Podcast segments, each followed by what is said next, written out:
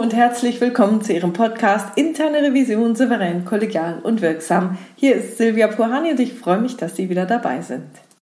Zu diesem Podcast hat mich der Artikel von Karin Janker vom 12. August 2022 inspiriert. Er hat den Titel Wir müssen über Armut an Zeit sprechen. Es ist ein Interview mit Spaniens Gleichstellungsministerin Irene Montero.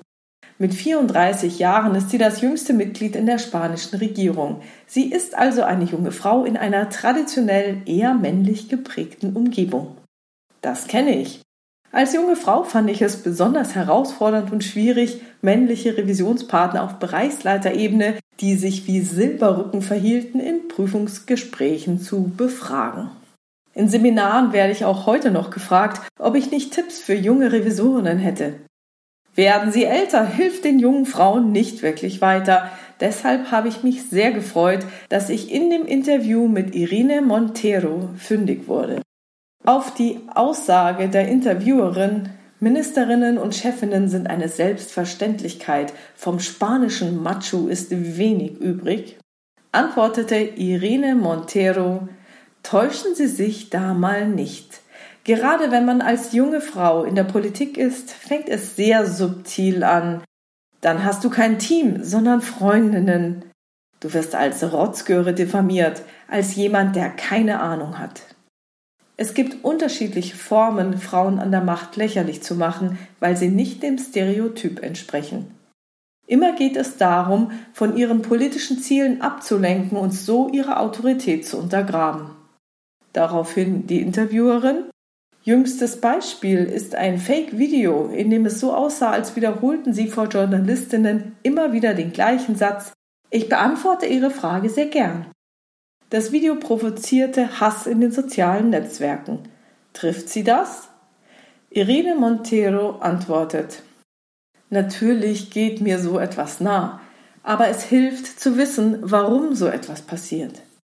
Wenn eine Frau in die erste Reihe tritt und den Mund aufmacht, wird sie öffentlich dafür bestraft, indem man sie lächerlich macht, ihr Privatleben an die Öffentlichkeit zerrt oder zerstört.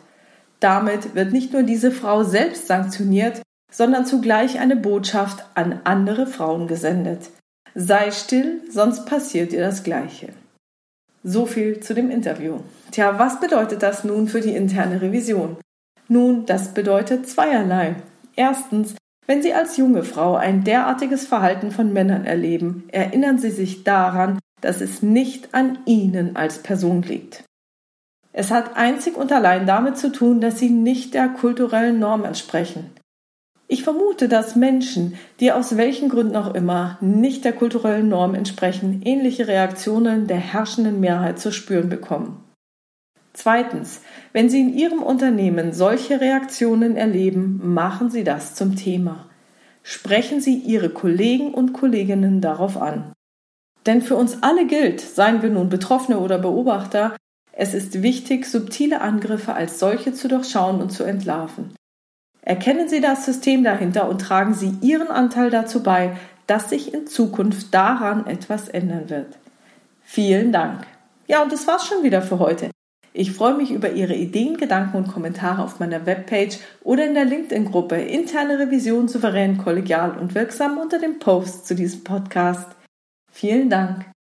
Ja, und Xing schaltet ja leider die Gruppenfunktion zum Jahresende ab. Wenn Sie über neue Episoden, weitere Hintergründe, Termine oder andere Neuigkeiten informiert werden wollen, tragen Sie sich bitte für meinen Newsletter auf www.puhani.com ein. Wenn Sie mir schreiben wollen, dann gerne per Mail an info@puhani.com oder Sie nutzen eines der Kontaktformulare auf meiner Webpage www.puhani.com. Dort gibt es nicht nur eine offene, sondern auch eine anonyme Variante.